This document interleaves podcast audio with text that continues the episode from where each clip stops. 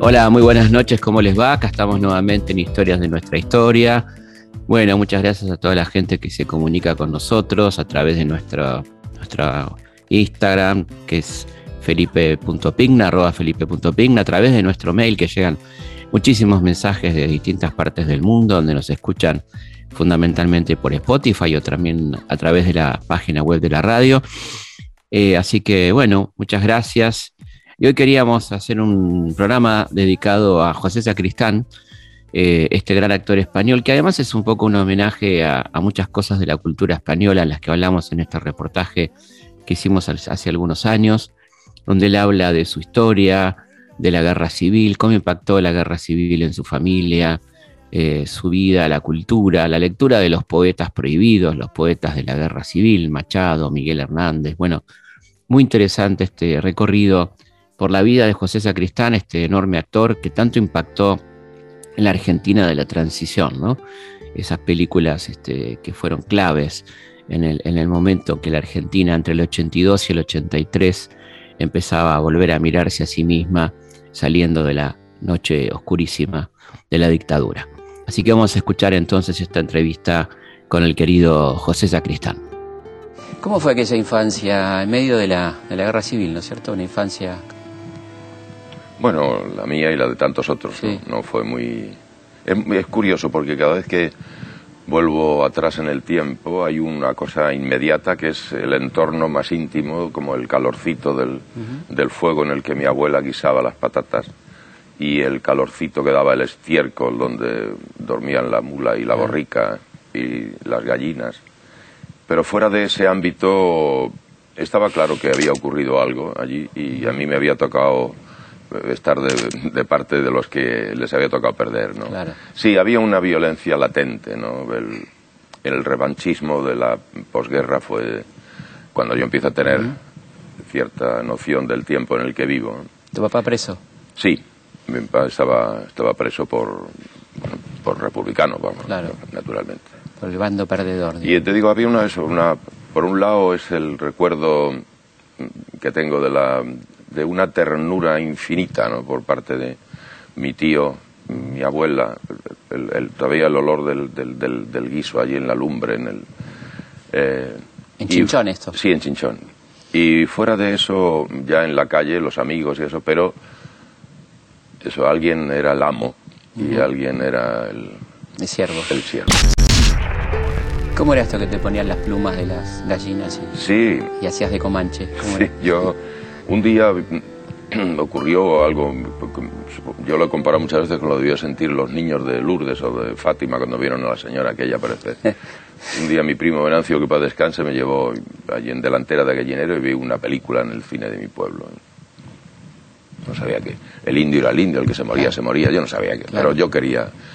Y a partir de ahí fue muy curioso, por una traslación de todo un mundo de fantasías, de ilusiones, pero, como te contaba antes, la realidad de la posguerra en el campesinado castellano de los años 40 era una realidad que se imponía de una manera brutal. Había, para remontar el vuelo ahí había que... Y bien, una de las cosas que eran los juegos infantiles, yo prolongaba todas las cosas que veía en las películas y una de ellas era que iba al, corral, le quitaba las plumas a las gallinas, me las ponía y la que le hacía creer a mi abuela que era, que era un comanche. Debo decir que ese es el mismo principio que sigue alimentando la razón por la cual sigo siendo actor. yo no sé si lo que hago es cultura, si es arte, si es... Pero lo que sí es por encima de todo un juego maravilloso. El lúdico, ¿no? El juego. claro, el, el de, hacerle, ahora te vas a reír, ahora vas a llorar, algo, y, y si no lo consigo es cuando he fracasado. ¿Cómo fue el reencuentro con tu papá cuando salió de la cárcel? ¿Cómo fue eso? La primera vez que le vi a mi padre fue en un campo de concentración en Toledo. Mi madre me llevó a verle, íbamos de chinchón, con la borrica, y vi un señor que tenía una barba y que me daba unos besos. Y, después, eh, ya cuando él salió de la cárcel, lo desterraron. Franco tenía esa costumbre de que al que había sido carpintero no podía ser carpintero, el que había... Los, los, apartaba del entorno. Y, mi padre, el Venancio, era un tipo para su época, era un hombre grande, el que mejor araba, el que mejor segaba, el que mejor. Y le sacaron del pueblo y lo desterraron y nos fuimos a vivir a Madrid. tres familias en un piso. ahí en- dormíamos en la misma habitación, mi padre, mi madre, mi abuela, mi hermana y yo, y una prima cuando venía a los veranos. Y ahí le conocí al, al Venancio, el perdedor de la guerra, el, el hombre, el gigante humillado, humillado y reducido a, a eso, al, a esa cosa vil, ¿no? Del, del- de, de hacer de chico de los recados una tienda de ultramarinos, de, de- o sea, Claro. la- como dice don Antonio Machado, dejar quisiera mi verso como deja el capitán la espada, pues allí el Venancio trabajaba con el azadón, con la hoz, Claro. y le arrebataron sus armas y le entregaron un, un saco de patatas para echárselo a las costillas. Pero no la dignidad. No, le No, no, el referente. Para mí, mi padre ha sido un, un- un contrincante formidable. Contrincante porque, porque, lógicamente, él, cuando me preguntan si él se oponía o no se oponía, bueno, ponerse nada era una, como una marcianada lo mío. de- Claro. Yo sabía que era una marcianada y por lo tanto no, no, no debía insistir. Pero él siempre insistió, sí, en, en hacerme desistir de este, este- esta cosa absurda de querer ser actor. Yo tenía que ser, no ya ni oficinista, albañil, carpintero, ¿no? La, Fuiste tornero. Claro, fui tornero y fue un contrincante formidable, sobre todo por la autoridad moral de, de mi padre. ¿no? Él, él- él siguió militando en el Partido Comunista y él siguió en la clandestinidad y siguió dando una lección tras otra de integridad. ¿no? ¿Y cómo fue el, eh, el dejar el oficio para empezar, digamos, a, a esta aventura, no? Pues fíjate que fue una suerte el, eh, la colimba, que aquí le llamáis, el servicio La mili. la mili, que me tocara en África.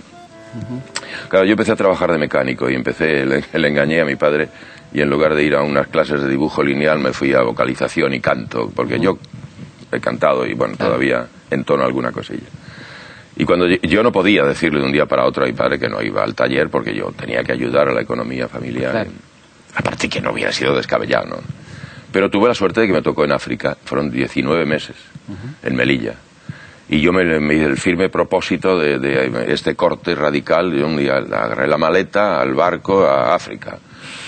Y lo primero que hice fue apuntarme en la biblioteca pública de Melilla y, y empezar por el primer libro que había en la A Ajá. porque yo sabía que tenía que, así como el azadón de mi padre y la hoz, Claro. mis herramientas eran los libros. los libros, lo, cosa que yo no había leído y que tenía que ponerme al día. Y fue, efectivamente, ya le dije a mi padre que a la vuelta no, no quiero volver al taller. Mi padre ni se opuso ni dijo nada, simplemente que él- ni tenía que decirme que lo que yo no podía era suponer una carga para la economía familiar. Claro, por supuesto. Y fue la suerte, sí. Al nada más salir del- de, de terminar la mili, al, al día siguiente, allá que me las fui buscando y bueno, fueron saliendo las cosas. Empezaste en el teatro. Sí.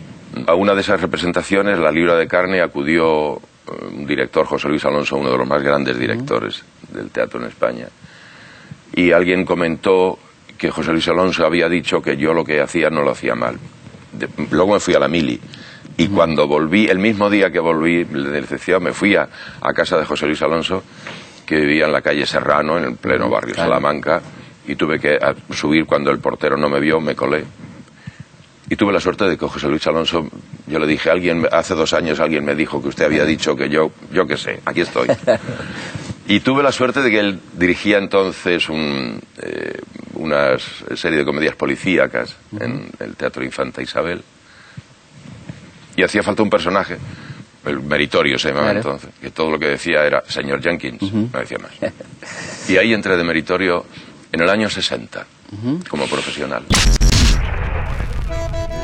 ¿Cómo era la, la- la vida cultural de España en aquellos años? Porque había como una doble vida cultural, ¿no? La oficial Claro. y, y leer las ediciones argentinas de, Claro, de yo- Machado, de Hernández, ¿no? Claro, yo he sido ya en el 63, porque yo vine, en el 62 vine con, con Delfina Joffre, Pepe Gordon, vine a, a Centroamérica. Pero la vida al uso era una vida gris, cutre, ¿no? Y luego había, pues eso, el, el- lo subterráneo, ¿no? El- Claro. de todas maneras siempre había ¿no? lugares, focos, Claro. que yo mm, debo decir que no, no, entonces no tenía. Cuando hicimos la colmena, Sí, no claro. lo habrás visto, yo comentaba con Damián y Paco Raval que nosotros entonces, cuando la- se desarrollaba la acción de la colmena, en esa, esa pobre gente, que nosotros pertenecíamos a una clase que ni siquiera nos hubiéramos atrevido a entrar al café. Sea, No, no que- dar vuelta a las mesas. no, no, no nos hubieran dejado ni entrar al Claro, café. claro. Veníamos de los pueblos, veníamos de... sí.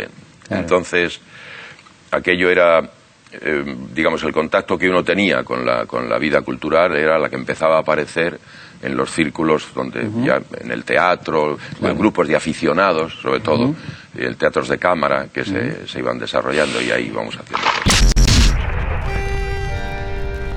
Y tuviste una vida cinematográfica impresionante, ¿no? Muchas, muchas películas. 120, 118, 100 por ahí, sí. ¿Y cuándo, eh, cómo fue el, el ingreso al cine, digamos, a partir del teatro? Sí, a partir del teatro, a partir de un éxito que yo tuve con una, una obra, La pulga en la oreja, que la siguen haciendo ahora unos chicos aquí en Corrientes. Sí. Yo la vi aquí en el año 63 y con Pepita Martín y Manolo Sabatini, una- eh, estos actores españoles radicados en Argentina, viajaron a España, la montaron y un papel maravilloso. A partir de ese éxito, eh, Pedro Masó, productor y director, me llamó para hacer una prueba en una película que se llamaba La familia y uno más. Jamás voy a olvidar el primer día en que yo me vi delante de una cámara y con Alberto Closas Ah, aquí a mi lado. Ujú. Y ahí, empe- el año 65, empezó. ¿Qué te, ¿Qué te gusta más, el teatro o el cine? ¿Cómo, cómo lo vivís? El- Eh, yo soy como espectador cinéfilo, de, pero de enfermedad. O sea, el cine es mi pasión. Necesitas. Como, como espectador, yo tengo, he cumplido el sueño de toda mi vida, que es tener un cine en mi casa, y Claro. cerca del Escorial. Una pantalla de tres metros, por fin, que Cine, un, cine, un con cine, butaca, todo. Sí, sí, con butacas y todo, sí, sí. sí. Entonces el cine, porque yo soy un superviviente, conmigo, toda la- mi generación, gracias al cine. En, tu casa te comías unos garbanzos, unas judías, pero eso no bastaba. Había Claro. que ir a la, la, la ceremonia, la peregrinación, al lugar donde te daban una... cuando tenías el dinero, ¿no? Seguro. El Fuera teatro más- aparece luego, primero porque era más fácil, porque era más barato el cine. Claro. Y la relación con el cine estaba en los barrios. estaba en to- en todo. Luego aparece el teatro ya como un, un- escalafón, ¿no? Una, Sí. otra, dispon- otra disposición como espectador que, la, que la del cine. Y luego ya como profesional, lógicamente, son dos disciplinas distintas que yo no distingo. A mí me da igual. Da igual. Me da exactamente igual. Creo que además la cámara es más inteligente, más sensible, más rigurosa que el más inteligente y el más sensible de los espectadores. Tienes que darle la información exacta. Claro. Y creo que aquel que mira por encima del hombro a la cámara o al cine es porque en realidad sangra por la herida. Me parece que es igual de difícil haz- mm, hacerlo bien y cualquier género. No, no, no, no distingo ni categorías ni por medios ni por géneros. Y en España se daban en aquella época películas, o sea, un cine muy interesante, ¿no? Berlanga, todas estas En películas. la- antes de la, de la transición, Claro, quiero decir. sí, Sí, sí, sí, bueno, sí. ahí andaban El Verdugo, luchando ejemplo, ¿no? a brazo partido, gente como Bardem, Berlanga, Patino, Saura, en fin, Saura. unos cuantos. Y yo tuve la suerte, entre comillas, de entrar em, por la puerta del cine comercial, estrictamente comercial. Digo la suerte, la inmensa suerte, porque era un cine, hacíamos doscientas y pico películas al año Claro. y que era el cine que te daba de comer, pero pues, había que ser muy inútil, ¿no? Para no agarrar dos sesiones, tres, cinco, cuatro, siete, Lo cual te daba tranquilidad y podías empezar. una luego. detrás de la otra. Claro. Y yo quería mm, Vivir de eso. vivir de esto, ni más ni menos. Y entonces, bien es verdad que es que ninguno de estos maravillosos eh, se acordó de mí. Y yo le debo lo que soy y lo que he aprendido a mucha gente que hacía un cine menor, entre comillas. Algunos no eran tan menor, pero bueno, algunos lo llaman Claro. menor, pero bueno. Sí, sí, sí. Habría que hablar de menores Sí, y mayores de claro. maneras. ¿Y quién lo dice, no? Pero gente además muy próxima al régimen, ¿no? Curiosamente. Y de la que yo guardo un recuerdo muy grato y muy... Vamos, le sigo estando muy agradecido a aquella gente que confió en mí entonces. Historias de nuestra historia. Con Felipe Piña. Tu figura explota con asignatura pendiente, ¿no? Fue como... Y solos en la madrugada. Solas en la madrugada, que fue como la, la, Mm. este, la película que, que te seguimos agradeciendo de alguna manera, ¿no? Sí, Asignatura fue un fenómeno en España mm, impresionante porque además eh, José Luis García y José, José María González Sindel Sí. se empeñaron en que yo tenía que ser el... Y no había ni distribuidor, ni exhibidor, ni nadie que hiciera la película conmigo y ellos insistieron hasta que por fin la hicimos. La hicimos y quedó como quedó, pero arrancó, eh, se estrenó un lunes, martes, eh, no, el miércoles y justo cuando la iban a sacar de cartel, pero fue como un milagro, ¿no? Empezó a crecer, a crecer, a crecer y más allá de los valores de la película se convirtió en todo un fenómeno social. Y la película de la transición, Sí. prácticamente. ¿no? Sí, sí, ahí se reconoció todo Cristo y mm, digo produjo cosas- reacciones que iban mucho más allá de los valores puramente cinematográficos. Y al año siguiente hicimos Solos en la madrugada, que bueno, pues que te voy a contar de Solos en la madrugada, porque ya, yo ya lo he dicho todo, todo lo que había que decir, que en los primeros asombrados ¿no? y agradecidos ¿no? de la repercusión que tuvo entre vosotros, fuimos nosotros porque no pensábamos nunca que ese discurso Final. monólogo final iba a tener ese alcance, iba a, Claro. iba a ser oído y leído de esa manera, Claro.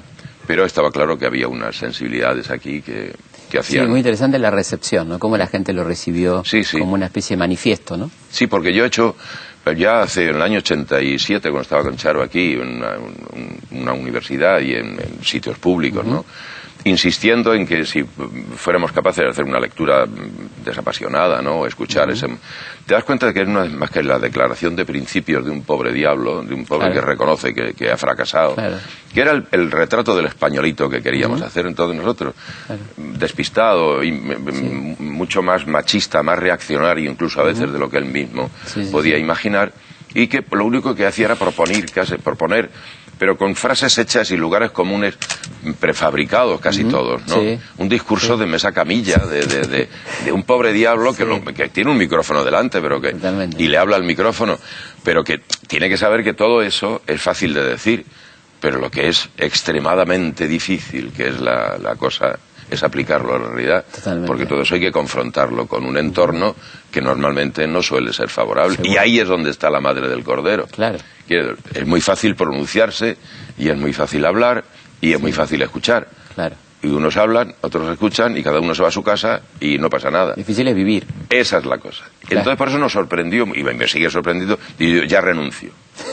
Yo ya acepto Lo que ser... pasa es que acá no, no escuchábamos nada parecido a eso, ¿no? Claro. En ese momento. Y, y era como... Sí, sí, sí. Se tomó como un manifiesto político, claramente, ¿no? Sí, sí, totalmente, sí, sí. Así lo, así lo sentimos. ¿no? Mm. Este amor por vos eh, de la Argentina es recíproco, vos eh, ¿qué sentís por, por, por Argentina? Primero, eh, más que recíproco, yo estoy, eh, creo que es lo mejor que me ha pasado a lo largo de toda mi carrera.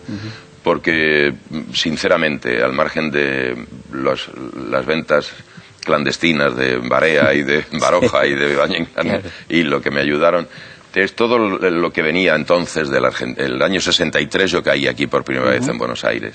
Una época hermosa. Sí, una- un éxodo de- desde la España de, de Franco, mirar para acá era... Luego han ido las cosas, bueno, dando las vueltas que han dado. y- Sí. Pero lo cierto es que eh, yo siempre he pensado que aquí están de los mejores y de las mejores de este oficio al que yo me dedico.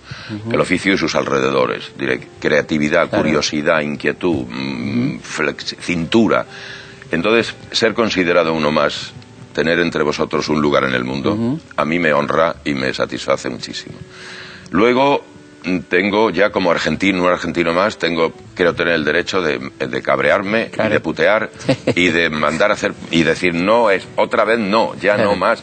Y, y- pero es un ejercicio muy interesante. Verás, hay una tendencia a un provincianismo latente en España.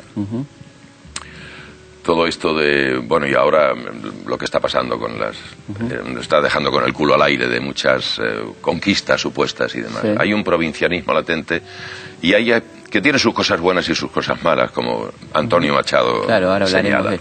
Mientras que aquí lo cosmopolita es lo que predomina, ¿no? Y entonces también tiene sus más y sus menos, Sí. con toda una parafernalia de gente impresentable en el cosmopolitismo, Sí. ¿no? Y otra gente mm, que sí te enseña mirar desde esa Castilla a la que yo vengo para acá y, y- y viceversa, al menos en mi caso, es enriquecedor. Es formidable y te digo, una, posiblemente lo mejor que me ha pasado a lo largo de toda mi carrera y de mi vida. Hablando con el señor Mujica el otro día, el presidente de Sí, el un tío importante, este Ujú, hombre. Sí, sí. Uno de los problemas de la izquierda, y va a seguir siendo, es que nuestros abuelos no sabían que ciertos eslóganes, ciertas banderas, ciertos gestos, ciertos, ya no solamente no son no sirven para nada, sino que son contraproducentes. Claro. Que ya el código de entendimiento es otro, Es que el problema es otro, que el análisis concreto de la realidad concreta Claro. es otro, Completamente. porque el, porque el cuerpo electoral es otro, porque todo. ¿Y qué pasa con, con la memoria en España? Tenemos el caso García Lorca, ¿no? Y, sí, no, y bueno, el, paso, y el caso Garzón, que es el... el caso Garzón, que Sí, anda en una tibieza ahí mm, que no, no, no, bueno, yo honestamente no acabo de entender, ¿no? Porque no se trata en absoluto de mm, cóleras, ni de... hay ciento y pico mil mm, esqueletos tirados por ahí por las Cosas cunetas. comunes. Qué mínimo que, que recuperar eso y, y, mm, si eso supone que el Estado debiera haber prestado un poco más de atención y que, y que no hubiera la resistencia todavía que hay en, en un sector de la sociedad española que eso se lleve a cabo, pues es, es triste. Hay una. Parece ser que, Sí. desde el punto de vista legal, el señor Garzón en algún punto debió dejar un resquicio abierto en el procedimiento para que ahí se colaran las sabandijas estas de los legalismos. Y también es verdad que debió igual ser un poco más cuidadoso ¿no? en, en- en sus, en el procedimiento. Pero de cualquier manera es posible que haya cometido algún error, pero lo que no ha cometido de ninguna manera es un delito. núcleo externo, manto y corteza. Seguramente a vosotros, como casi todo el mundo, la montaña os aburre. Y como no estamos aquí para aburrirnos, vamos a caminar sobre una bola de fuego. Apasionante, ¿eh? Toda una aventura. ¿A que sí? Y si yo os digo que ya lo estáis haciendo, todos los días, día y noche. Camináis sobre una alfombra muy gorda, pero en realidad pisáis fuego líquido. Y es que, aunque parezca un cuento chino, nada se está quieto. Ni nada es lo que parece. Por ejemplo, se dice que cuando uno le habla a las piedras es porque está loco, y es cierto en parte, porque no es uno el que tiene que hablarles. Tiene que dejar que hablen ellas. Claro que para hablar con las piedras primero hay que conocer su idioma, pero también pasa eso con la gente. ¿o no? Esta piedra. ¿De qué me habla a mí esta piedra? ¿Eh? A ver, a ti. ¿No? ¿Y a ti? ¿A ti te dice algo la piedra? No. ¿Y a ti? ¿Por ahí no hay nada? Yo sí. Yo sí la oigo porque conozco su idioma. Me cuenta historias. Me habla de millones de años. De tormentas de viento y de lluvia. Pero cielos oscuros y relámpagos. Y animales y plantas que, como esta hoja, ¿eh? ¿veis la hoja? ¿Eh? Han sido arrastrados por la tormenta. Y se han ido amontonando poco a poco hasta formar esto. Esto. Que parece una piedra tonta. Nada es tonto. Nada es insignificante.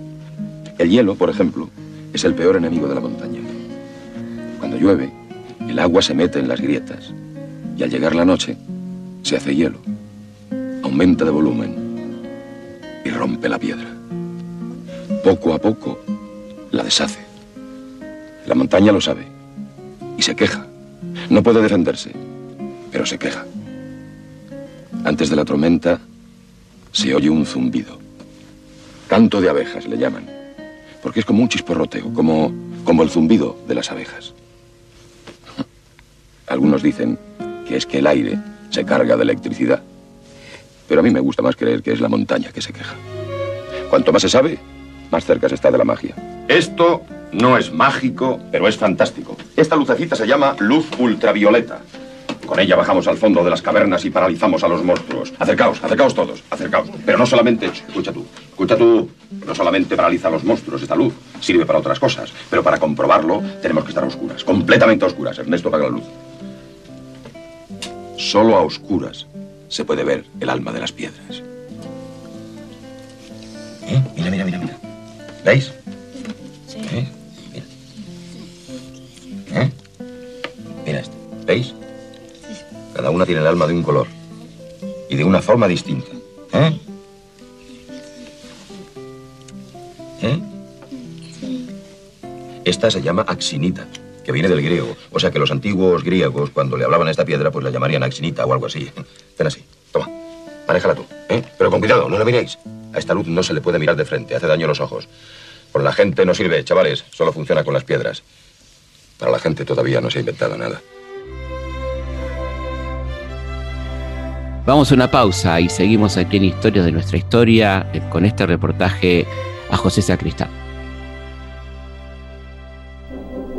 Felipe Piña hace Historias de nuestra historia por Nacional AM870, la radio pública. Seguimos en Historias de nuestra historia.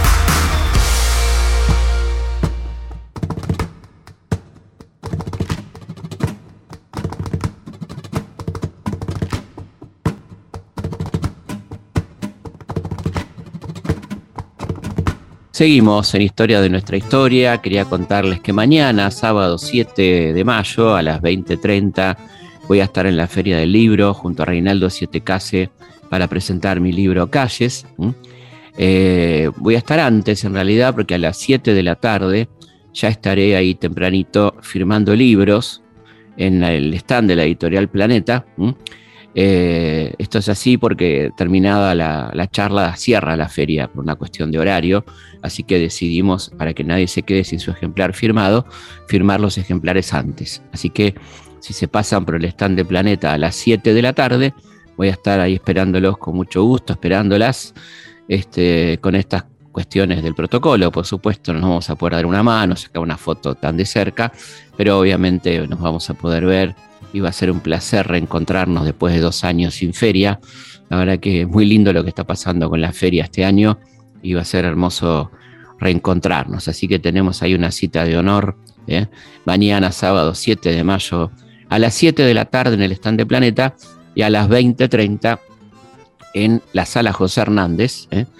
Eh, le pido que vengan porque es muy grande la sala, no, me dejen solo, como decía alguien hace muchos años. Este, ojalá, ojalá que, quieran venir y ahí nos, nos encontremos.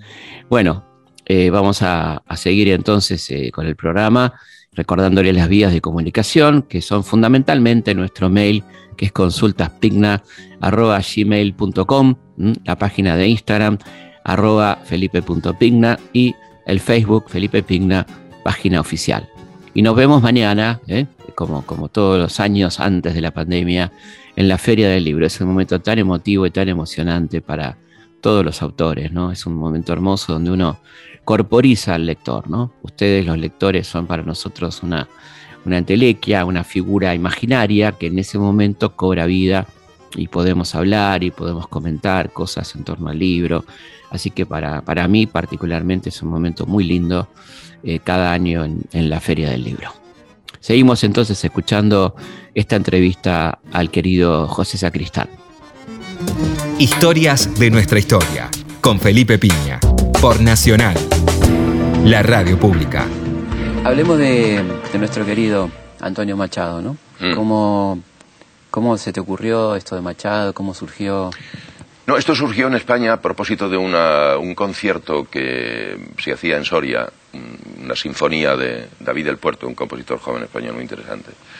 Una sinfonía para mezzo soprano, soprano y voz, y yo hacía, decía unos poemas de Machado. Entonces lo hicimos con la Sinfónica de Oviedo, la de Córdoba, y una empresa decidió contratar a una señorita que tocaba el piano y yo diciendo unos versos.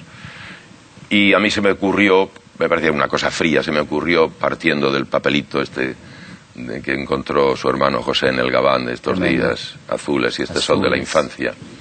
Tomarme la El último poema, digamos, el intento de poema, ¿no? Lo, lo último que escribió. Tomarme la libertad de interpretar esto como un deseo de Antonio Machado de volver a su Sevilla natal y ahí armar un, un pequeño mm, esquema argumental a través de sus poemas y unas músicas que dada la universalidad de la obra de Machado, encaja perfectamente Schumann, Chopin, Villalobos, el Debussy, el que quieras, ¿no? Y al venir a Buenos Aires o Argentina, contactando con, con Facundo, él me propuso algunas variantes, entre otras cosas porque, claro, él tiene que sentirse a gusto tocando el piano y hay piezas que no le, son no le eran familiares. Y es curioso cómo encaja perfectamente Mariana Wall, su propio su papá, eh, improvisaciones del mismo sobre un tema de Brahms que él hace y encajan perfectamente. Y aquí surgió la idea a través de mi amigo Osvaldo, Papaleo. Osvaldo Papaleo, y mientras yo filmaba, una noche cenando en su casa, se lo conté así por encima y se interesó. Y mientras iba filmando, él me iba llamando, oye, que ya, que ya tenemos... Y aquí estamos. Caminar Labrad, amigos, de piedra y sueño en el Alhambra un túmulo al poeta, sobre una fuente donde llore el agua y eternamente diga, el crimen fue en Granada, en su Granada. Hay una propuesta, una convención, ¿no? Como no es una, es una lectura dramatizada, sí, yo propongo, lógicamente, su gabán, su sombrero, su gracitas y su garrota para a partir de ahí iniciar esta andadura. Y mm, la verdad es que es, un, es un, toda una suerte, después de cincuenta y tantos años en este negocio, estar en un país como Argentina, con un trabajo como este, volviendo por un lado al, chinchón del que yo vengo, de esa España de charanga y pandereta, cerrado y sacristía, y al mismo tiempo el, mirando al cielo el que llueve y la, la, botica, y en fin, toda esa mirada tan en profundidad y al mismo tiempo tan sencilla de Machado que a mí me recuerda, pues eso, yo soy hijo y nieto y bisnieto de campesinos, ¿no? Y de esa España terrible, sacudida por la guerra civil y su posguerra.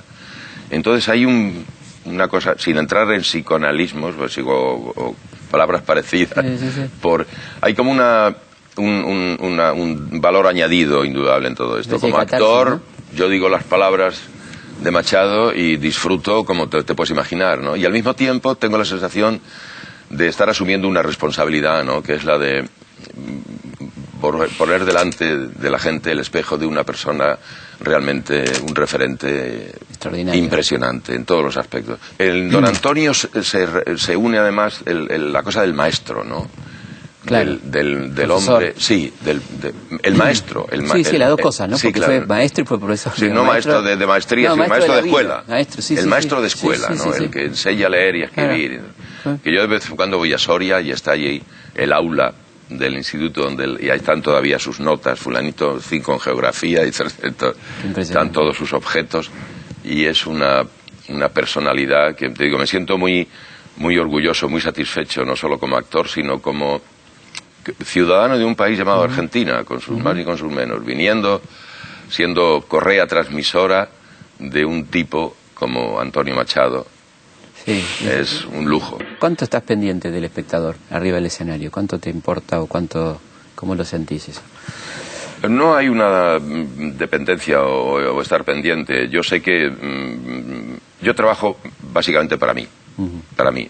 Y si tengo la suerte de que mm, propongo que haya ahí 400, 500 o, o bueno, 1200 como había en el Solís de, Montevideo, pues no digo que cuanto más mejor, pero sí, sí, cuanto menos peor, eso no te quepa ninguna duda. Hay una relación mm, entre lo que uno propone y lo que se supone que eh, quiere uno que, que, respondan, pues eh, que pasa por mm, la atención, la calidad y también la cantidad. No voy a ser tan cínico de que a mí me da igual, ¿no? Pero parto teniendo la suerte de poder elegir, de proponer cosas que a mí me importan y me gustan. Si luego coincido con que le gusta a más, pues mejor que mejor. Que lo acabe. Que el otro día comentaba con Facundo cuando estamos ahí para empezar lo agradable, lo maravilloso que resulta el rumor de una sala llena. Claro. Sí, sí, a que no nos vamos a engañar. Sí. Sí, no, sin, sin ningún género de dudas. Yo tengo además en esto, claro, viniendo de donde viene uno, de la lo de ganarse el, el, pan, el pan que me alimenta y el hecho en donde llago, sí, no es para mí ha sido fundamental a lo largo de mi carrera el no hacer una escalada social, porque ya el maestro Fernando me lo decía, Mm, yo me dedico a un oficio, ser actor en España es como ser torero en Islandia, más o menos. Entonces, da para lo que da, y muy bien. Ahora, que dé para eso. Claro. Sí, sí. Qué lindo, ¿no? Para que puedas comprar el disco, el libro, poder hacer el viaje, o poder incluso tomarte la licencia de alguna que otra cosa sin tener que mirar demasiado de cerca la cartilla de ahorro. Qué lindo personaje, Fernán Gómez. Ah, no. Hace tres años en Clásica y Moderna hice un homenaje que fue también muy, me lo pasé muy bien. Cuánta gente linda que nos sabe España, ¿no? Sí, va de todo. Va de todo. Sí, sí, ya nosotros los conocemos, sí. los conocemos bien, pero digo, este, uno piensa en películas que, que, bueno, que a uno le han marcado, ¿no? Me acuerdo de, una, una que vos participaste, La larga vacación del 36, ¿no? Sí, un guion formidable de Manolo Gutiérrez Zaragoza. Ahí, ahí me, acordaba cuando hablabas de tu padre, ¿no? Porque ahí hay una cosa, ¿no? esa derrota. ¿Sabes que rodando esa película murió Franco? No, ah, mira rodando las largas vacaciones del 36. Estábamos cortando para comer y salió el Arias Navarro llorando, aquel diciendo, se ha muerto Franco. Pues sí, una, una hermosa película. Maravillosa. Una hermosa película. Eh. Maravillosa. Además, este, yo creo que acá pegaba, porque justo era la época de la dictadura acá, ¿no? Ah. Uno sentía esa guerra como propia, ¿no? Ah. Esa guerra tan, tan tremenda y perdurable, ¿no? Porque en definitiva todavía España sigue un poco, ¿no? bueno, lo que queda es yo creo que es residual y más bien testimonial. es la derecha es más cerril y más torpe, ¿no? Pero sigue siendo franquista, ¿no? Sí. Porque un señor como Rajoy, digamos... No, franquista es un término excesivo. Mucho. Sí, no, no, no, no. No, porque ya la depuración la hizo Fraga. Claro. Fraga Iribarne, que era un tipo muy listo, Sí. y era un tipo, era un soberbio del copón, pero supo perfectamente llevarse al, al terreno de Alianza Popular todo, casi todo lo residual del franquismo. Queda ahora con el aniversario del 20 del Tejerazo, toda la trama civil del Tejerazo está ahí, latiéndose Claro. también es verdad. Pero me atrevo a decir que no, no, ni eh, calificar de franquista a Rajoy es un término Excesivo. excesivo, No, yo pensaba en el tema No porque la- es inoperante, ya no Claro. porque- sería No, pensaba en, la- en el tema de la memoria, donde ellos sí mantienen una cuestión de... Sí, de no, ahí cerrarse, todavía ¿no? hay un- Ahí. una resistencia, pero es mm, tienen mm, un, un- hay un grupo de gente, está la conferencia episcopal, están, en fin, unos sectores de la sociedad española. mm, desde aquel 11 de marzo, en que estallaron las bombas en Atocha, que supuso el vuelco electoral en mi Por la país. mentira de, de Aznar. Después de la foto de las Azores, donde estaban eh, Sí. Blair y Bush, y el, un- uno con un bigote, dice, ¿y este quién es? que se ha creído Marlon Brando. Este. que está al lado de... Claro, entonces Sí. fue tan brutal aquello que la derecha española no ha perdonado. ¿Esto dará para que, para que España mire para América Latina desde otro lugar o sigue mirándose el ombligo de alguna manera? ¿no? No, el ombligo, ¿qué ombligo? No- creo que... No, no, no sé exactamente cuál es el tipo de mirada que España eh, tiene que... eh, Porque, indudablemente, durante mucho tiempo hemos estado limpiándole el culo de mierda a Europa. La aspiración de ser europeos Claro. era legítima y estaba muy bien. Además lo somos, qué puñeta. Claro, sí, Lo somos. No, no, Sí, no, no, no. Si Europa no termina en los Pirineos. Claro, no, no. Han vuelto a crecer los Pirineos, de todas maneras. Ahora sí. Han vuelto a crecer los Pirineos, pero somos eso. Y entonces, claro, también es verdad que Latinoamérica, es más, Argentina son muchas argentinas.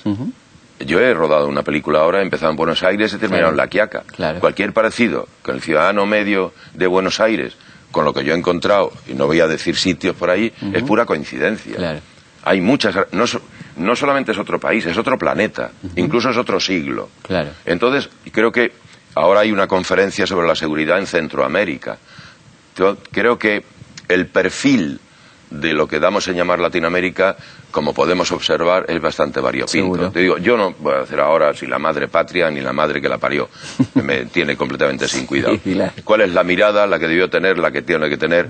Seguramente no tengo los datos suficientes. Pero l- sí me atrevo a decir que ahora bastante tenemos, no con mirarnos el ombligo, mirarnos y lamernos las heridas que nos está produciendo este... Claro. Sí. Uno lee El País, por ejemplo, que era un diario que nosotros leíamos con, con interés y ahora lo vemos que está hipercrítico de, de América Latina Mm. y, y tolerando cosas en Europa que, que quizá llama la atención, ¿no? Yo lo del país, yo leo el país todos Yo los también, días, sí, sí. efectivamente, lo- y hay un...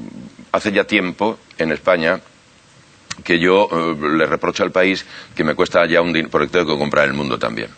Tengo que comprar el mundo y tengo que comprar a veces el Claro. ABC, ya la razón me cuesta un poco más. Sí, ¿no? claro. De todas maneras, creo que hay aspectos críticos que no vendría mal que se aplicaran, eh, em, que os aplicarais vosotros No, no, mismos. sí, no, nadie dice que esto es por No, vendría mal. Yo no digo que las, los editoriales he encontrado las sospechas eran para mí cuando hay colaboradores en el país que colaboran en otros medios que son decididamente abiertamente contrarios a cualquier tipo de forma de gobierno que no sea la que ellos aspiran, ¿no? Claro. Pero en ocasiones sí coincido con el punto de vista de- del país, en ocasiones, Claro. y es mi punto de vista. Sí, sí, eso, Pero hoy te digo, en el país es un periódico al que normalmente yo le reprocho ya de tiempo a esta parte, al, bueno, al grupo Prisa en general.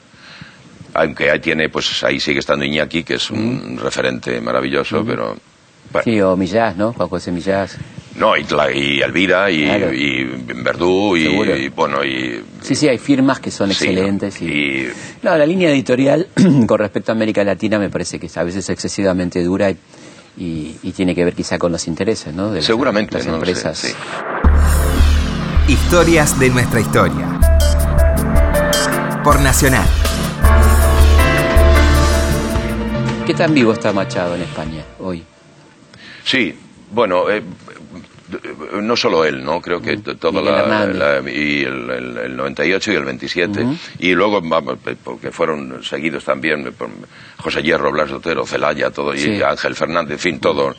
Y yo no te sabría decir, desde luego Messi está más vivo, eh, eh, no, te quepa y el David Bisbal, creo que también se llama, que se va a separar. Y Xavi y todo. Sí pero creo que hay algo que late ¿no? de, toda esta gente ¿no? en, todavía en nosotros. Y ya son incuestionables no no solamente como grandes poetas no sino porque por, por el, dolor no y la tragedia que les tocó vivir son están ahí como compañeros de viaje de un tiempo que informa de unas cataduras morales, ¿no? de unas estaturas que, en, las que nos complace reconocernos. Y la belleza, porque eh, tanto Miguel como, como Machado, como Antonio hablan de belleza, ¿no? Eh, de, la, de, la, cosa linda de la vida, no solamente tragedia. No, claro, no, no. Sus coplillas son muy. Bueno, y toda la obra anterior teatral que hicieron los dos hermanos era muy festiva, estaba, muy bien. Sí, digo, es interesante porque es una, es una estética de, de la vida. Y lo que es muy interesante es ir a Juan de Mairena y Abel Martín, que son... Abel Martín, que son los, los, nombres. Sí, y eh, porque hay una, un filósofo ahí de una envergadura y además muy de andar por casa, ¿no? Muy, muy muy fácil de entender. Sí, un tipo además que, bueno, de, de, mucho París y, mm. y, mucho Darío. Sí, por ahí yo me atreví, fíjate que una de las eh, funciones ha venido un hijo de Raúl González Tuñón. Y efectivamente, cuando yo, eh, eh, cuando Facundo se hace cargo del piano, me parecía estúpido obviar que hablaba en argentino, entonces el guiño, ¿tú de dónde eres? Y efectivamente se conocieron en un certamen de, poetas antifascistas en, en, Valencia en el año 36. Claro, porque Raúl viajó para allá. Claro, y en París seguro que se vieron todos, porque en París era la cita, el lugar de, donde estaban, caían todos por allí. Yo he procurado acercar esto a la figura de, Machado y a, un, y, algo dinámico, algo como un recorrido, ¿no? Efectivamente, es ¿dónde me llevas? Pues venga, vamos a echar a andar y, llegar a su Sevilla y, hacer el autorretrato, ¿no? He procurado que eso, que sea algo dinámico y algo mm, personalizado, sin que sea una, una representación eh, ultimando los detalles realistas o naturalistas, ¿no? Pero que está impregnado, sí, de este... Sí, además que es como, como, los recuerdos, ¿no? Porque mm. como está situado en Coliur, mm. En sus últimos momentos, uno, uno no deja de percibir ese hombre que está recordando todo mm. eso, ¿no? Como, como esos momentos de su vida este, la verdad que maravilloso, te felicito porque es algo realmente hermoso. ¿Y cómo fue meterse en la, piel de Picasso, cuando hiciste Picasso? ¿Cómo fue eso? En realidad también parto de una... Eh, eh, estaba escrito por un americano, que eh, una mirada un tanto, digamos, tirando superficial. Yo le pedí autorización a la persona que hizo la adaptación para eliminar ciertos tópicos y ciertas cosas. No había ciencia cierta de que eso que le pasó a Picasso en esa función ocurriera. Es una suposición. Que en el París ocupado por los nazis, una le mandan una señorita para que reconozca tres de esos cuadros para ser quemados. Entonces, partiendo de esa premisa de no realidad, sino que era una tampoco me, empeñé en, hacer de Picasso, sino que Picasso era el creador y la nazi era la opresora y, el, y París era el lugar a liberar, ¿no? por así decirlo. Y me lo pasé muy bien, eso sí, también haciendo, haciendo esa función. ¿Quién es tu preferido a nivel pictórico? No te sabría decir, primero porque no tengo una cultura suficiente. me, me, entra por los ojos y lo veo. Y, por ejemplo, yo muchas veces voy a Arco y ya me podían regalar, pero aunque me los regalaran, vamos, muchas de las cosas que valen, yo qué sé, los millones de euros, que yo no cuelgo en mi casa una cosa de esas, pero ni loco, vamos, ni loco. Entonces soy como muy primario ¿no? en, en, todo esto y, y de los españoles ahí, bueno, el don Francisco de Goya es un soy además como muy así también esta, esta Castilla, toda esta cosa. La serie negra, ¿no? Mm. Que es impresionante, es como, una, como un anticipo del arte moderno. sí, no, está ahí. Una cosa mm. extraordinaria. Bueno, José, muchísimas gracias por haber venido. Gracias a ti, ha sido un placer charlar así tranquilamente. Yo recuerdo los tiempos de Joaquín Soler Serrano y sus afondos, porque ahora todo va a una leche que es todo va muy... Sí, sí, apuradísimo. Sí, no, y, está bien moverse, pero, pero no tan deprisa, ¿no? Qué, cosa... No, no, la verdad que es lindo poder hablar tranquilo, ¿no? Eso se trata de este programa, por lo menos lo intentamos. Pues muy bien, yo lo he pasado Y te, te doy las gracias por tus elogios y por tu tiempo. Muchísimas gracias. Bueno, estamos llegando al final del programa y la verdad que ustedes nos reprocharían muchísimo si nosotros nos pusiéramos en un homenaje y un recuerdo a, José Sacristán, este, un personaje tan querido y tan fundamental de, la cultura española de los últimos 30, 40 años, diría yo, eh, que no pongamos este fragmento de la película Solos en la Madrugada, ¿eh? aquel conductor de radio ¿eh? que se animaba a decir cosas en esa etapa de del destape español, de la apertura política después de 40 años de, tremenda dictadura franquista. Creemos que es una de los más lindos discursos, de los más lindos relatos del cine español. Así que como regalo para que empiecen bien el fin de semana, este, aquí va entonces este monólogo de Solos en la Madrugada por José Sacristán. Y nos volvemos a encontrar como siempre nosotros aquí los viernes a las 22 por Radio Nacional, la radio pública en historias de nuestra historia. De nuevo con vosotros, solos en la madrugada. Por una vez en la vida, ese extraño salto en el disco no ha sido culpa de Antoñito, nuestro hombre en los botones. Lo siento, ha sido culpa mía. Una despedida pendiente. Y es que hoy es día de despedidas. Por ejemplo, nuestra querida compañera Lola González, alias la culo de oro, pues que se nos va a Londres desde donde ustedes la podrán oír a partir de octubre en un nuevo programa de cultura y sociedad, como se dice ahora. Antonio Rebolledo, en directo desde el control, siempre con una décima de segundo de retraso, felicita a Lola y le desea mucha suerte. Mucha suerte, niña. Sí, señora, sí, es verdad. Te vas al pueblo ese de Londón. Perdón, se lo estaba diciendo a Lola, es que ella no lo sabía y se nos está emocionando un poquito. Hoy también se acaba solos en la madrugada. Se acaba por esta temporada. Pero van a acabarse para siempre la nostalgia, el recuerdo de un pasado sórdido, la lástima por nosotros mismos. Se acaba una temporada que ha durado 38 hermosos años. Estamos en 1977. Somos adultos. A lo mejor un poquito contrahechos, pero adultos. Ya no tenemos papá. Qué cosas, ¿eh? Somos huérfanos, gracias a Dios. Estamos maravillosamente desamparados ante el mundo. Bueno, pues... Pues hay que enfrentarse al mundo. Y con, con, esta chepa que nos da ese aire garboso, tenemos que convencernos de que somos iguales a los demás seres que hay por ahí, por. por Francia, por Suecia, por Inglaterra. En septiembre ya no vamos a reunirnos solos en la madrugada para contarnos nuestras penas, para mirarnos el ombligo, para seguir siendo mártires, para sufrir. A partir de ahora, y aunque sigamos siendo igual de minusválidos, vamos a intentar luchar por lo que creemos que hay que luchar. Por la libertad, por la felicidad, por lo que sea. Hay, hay, que hacer algo, ¿no? Para alguna cosa tendrá que servirnos el cambio, digo yo. Pues venga, vamos a cambiar de vida. A ti, Rosy, ¿qué te pasa? Que tu vida con Andrés y los chicos no te gusta, ¿no? Pues fuera. Un buparlé con él y cada uno por su lado. Pero con dos ovarios, como si fuéramos mayores. ¿Y tú, Nacho, qué? ¿No te ha tirado siempre lo otro? Pues venga, guerra, pa'lante, pero sin tapujos. Ponte la peineta y a ello, pero con dignidad, con la cara bien alta, que no pasa nada, coño. Vamos a ver, Andrés. ¿Tú no estás loco por dejar esas contabilidades de mierda y vivir solo con el sueldo?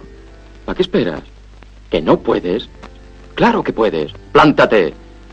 Plántate con Hernández, con Gil, con Troncoso. Plantaros todos y pedir un sueldo digno. Ya verás cómo se acojonan los de la planta noble. Y a vivir como un ser humano y no como un robot. Y a estar con tus hijos. Y a charlar con tu mujer. ¿O no? A la mierda la familia. Pero esta vez de verdad. Sin echar la culpa a nadie. Hay... Hay, hay que comprometerse con uno mismo. Hay que tratar de ser uno mismo. Hay que ir a las libertades personales. Margarita de mi vida, ya no me sirve eso que me dices siempre de que te pasas la vida metida en casa, de que Vicente no te saca. ¿Qué pasa? ¿Que tú quieres ir al cine y Vicente no quiere? Pues vete al cine, fíjate qué sencillo. Ese metro, ese autobús. Bueno, me da una butaca y ya está. Ya está. Que has visto a Paul Newman, que era lo que querías. Se ha terminado eso de ser víctimas de la vida. Hay que vencer a la vida. Hay que tomar el mando en la cama. Hay que mandar a la mierda la parcela. Hay que devolver el televisor en color, ¿o no? Si lo que quieres es un televisor en color, cómprate el más grande que encuentres porque es lo que quieres. No ahorráis cuatro perras para dejárselas a vuestros hijos. Disfrutad de la vida vosotros porque es vuestra vida. Y porque además, esas cuatro perras luego no van a ser nada.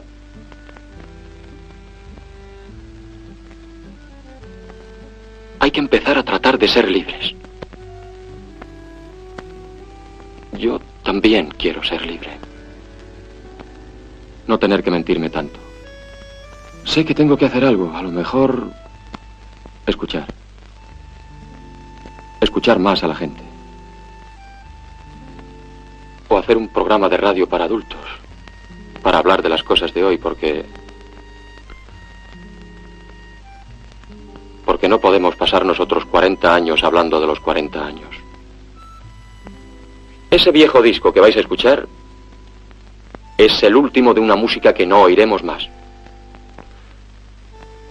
Yo os prometo que Ray Peterson, Raimundo Pérez, si hubiese nacido en el imperio, no volverá a decirle a Laura que la quiere. Porque es que Laura tiene ya 35 castañas, cinco hijos y está casada con un veterinario de Arkansas. y esto hay que afrontarlo, coño.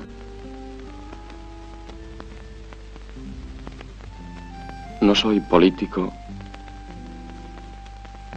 ni sociólogo. Pero creo que lo que deberíamos hacer es darnos la libertad los unos a los otros. Aunque sea una libertad condicional. Pero el caso es empezar. Yo creo que sí podemos hacerlo. Yo creo que sí. Pues vamos. No debe preocuparnos si cuesta un poco al principio, porque lo importante es que al final habremos recuperado la, la convivencia, el amor, la ilusión. De lo que no cabe duda, y todos lo sabemos, es de que tal y como vivimos estamos fracasando.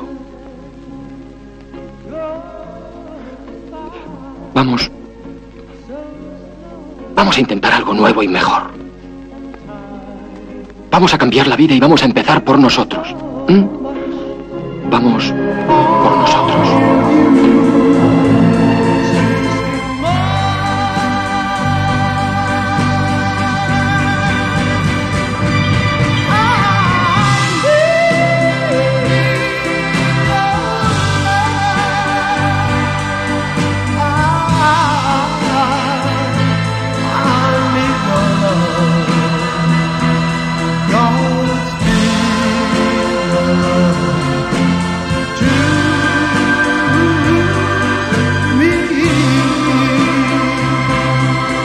Historias de nuestra historia.